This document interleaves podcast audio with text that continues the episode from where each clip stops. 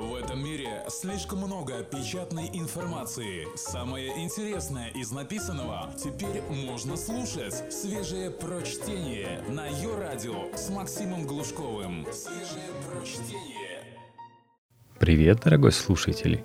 Сегодня мы поговорим о том, для чего нужно одиночество.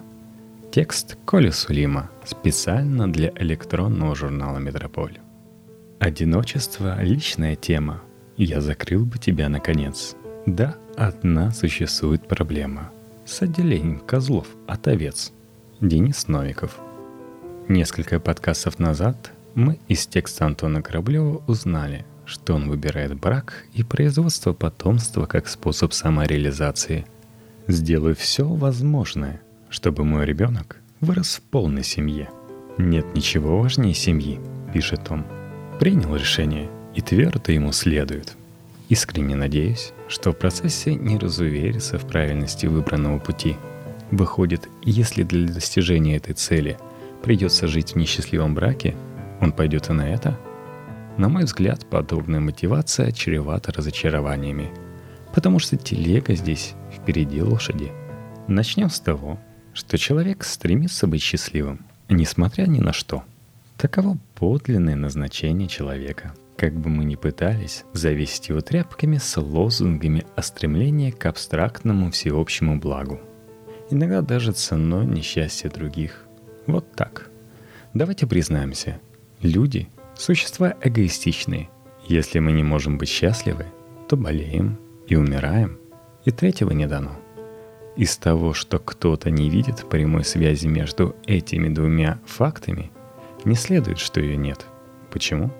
Потому что большинство научено скрывать свои истинные желания за привычными схемами, жертвовать своими интересами ради окружающих. Похвально. Помогай людям, будь скромным и отзывчивым.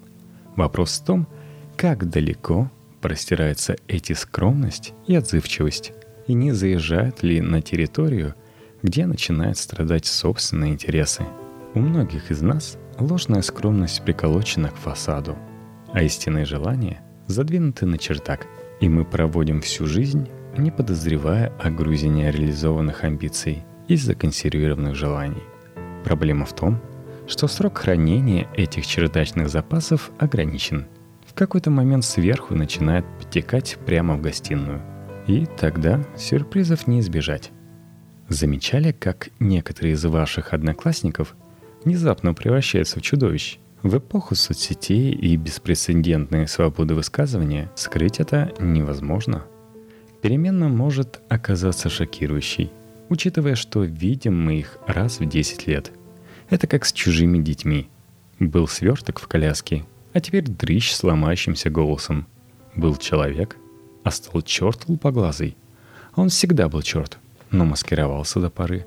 Он с детства хотел быть чертом и счастлив, наконец, обрести себя – Немногие способны быть предельно честными с самого начала. Марина Цветаева, например, отдала свою дочь в приют, хотя имела достаточно средств, чтобы содержать ее. Сделала она это ради творческих успехов, о чем совершенно откровенно писала в дневниках. Сетевую дискуссию по поводу этого ее поступка я отлично помню. Даже сам в ней поучаствовал и от души Цветаеву проклял. Сейчас я как минимум прошел бы мимо – потому что война у каждого своя. Судить ее не мне. Откровенность – качество среди людей невероятно редкое. Марина Ивановна хотя бы называла вещи своими именами. Хотела счастья, а дочерью пришлось пожертвовать. Начнем с того, что в одиночестве нет и десятой доли тех ужасов, которыми нас пугают родители, близкие и неравнодушные самаритяне – часто не самые выдающиеся с точки зрения умственных способностей личности. Давайте всегда держать в уме то, что родители, как правило, люди, достигшие уровня своей некомпетентности и дожидающиеся увольнения по возрасту, согласно принципу Питера Пена. Новых концепций они постичь уже не в состоянии, а если и способны, то не смогут их принять. Знакомы вам рассказы о том, что ваши яичники тикают, отсчитывая свой срок, как глупая кинематографическая бомба. Или что лучше трижды разведенный, чем всю жизнь холостой. Коли так, давайте ради здоровья своей простаты переженимся как попало, а там будь что будет. Подумаешь, развод. Главное, фаллопиевы трубы при деле. Только свежее прочтение на Йо-Радио.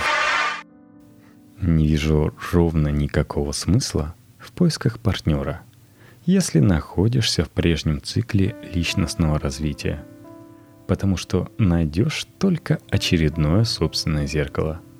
В расхожей сентенции о второй жене, которая такая же, как первая, этот принцип блестяще отражен. Вы уверены, что точно знаете, кто вы такой? Понимаете свои цели? Или вы всерьез считаете, что главной функцией человека является репродуктивная. Боюсь вас разочаровать. Я твердо уверен в том, что печка, от которой следует плясать, находится в совершенно другом углу. Сперва человек должен состояться как личность, и только затем как родитель или супруг. Наверняка существуют люди, которые могут совмещать первое со вторым – но я к их числу, увы, не отношусь. Не поймите меня превратно. Если вам повезло больше, я счастлив.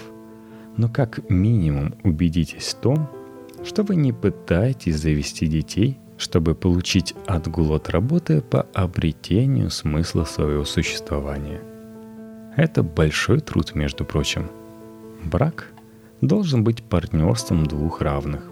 Авиационный предполетный инструктаж многие из вас помнят, гласит, в случае разгерметизации сперва наденьте кислородную маску на себя и только потом уже принимайтесь за окружающих.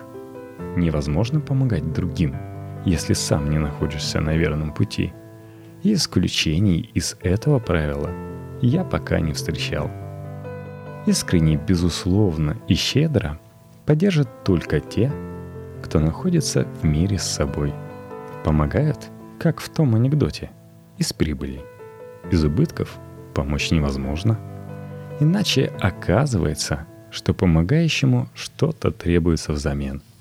Благодарность, возможность прочесть нотацию, ощутить собственное превосходство и так далее. Возьмите хотя бы людей, профессионально занимающихся организацией благотворительности. Они вызывают у меня скепсис. То, что кто-то решил взять на себя функции, которые обязаны выполнять государство, просто по факту своего существования и наличия общественного договора. Лишь одна сторона вопроса. Какова их истинная, личностная мотивация?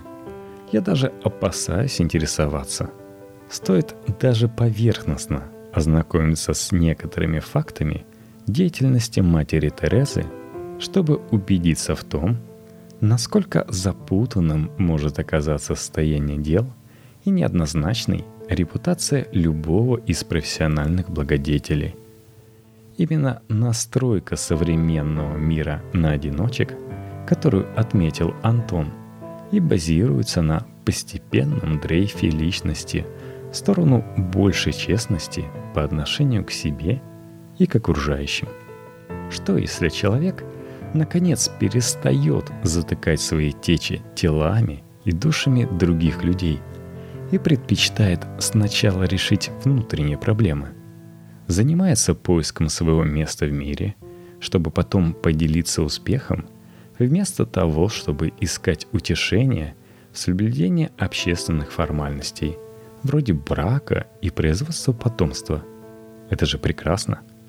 Если хотите знать мое мнение – это более зрелый подход, нежели замужество по причине ограниченности детородного возраста, пусть даже и отрицательно влияющее на демографию.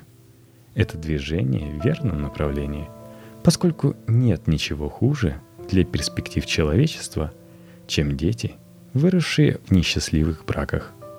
Лучше никаких детей, чем маленькие жертвы, которые вырастут и понесут свою травму дальше – следующее поколение. Мир и без этого полон неврастенников, которые, строго по Юнгу, компенсируют свои неврозы, скажем, жаждой власти. Вариант, согласитесь, никуда не годный. Повторюсь, прежде чем, сломя голову, бежать от одиночества, попробуйте обратить его себе на пользу. Это бесценный шанс взглянуть на свою жизнь непредвзято, без посторонних суждений и бесконечной бытовой рутины, которая так часто становится удобным поводом забыть о себе. Не спрашивайте себя, почему я одинок? Это повод нырнуть в сладкое самосожаление. Спросите лучше, зачем я одинок?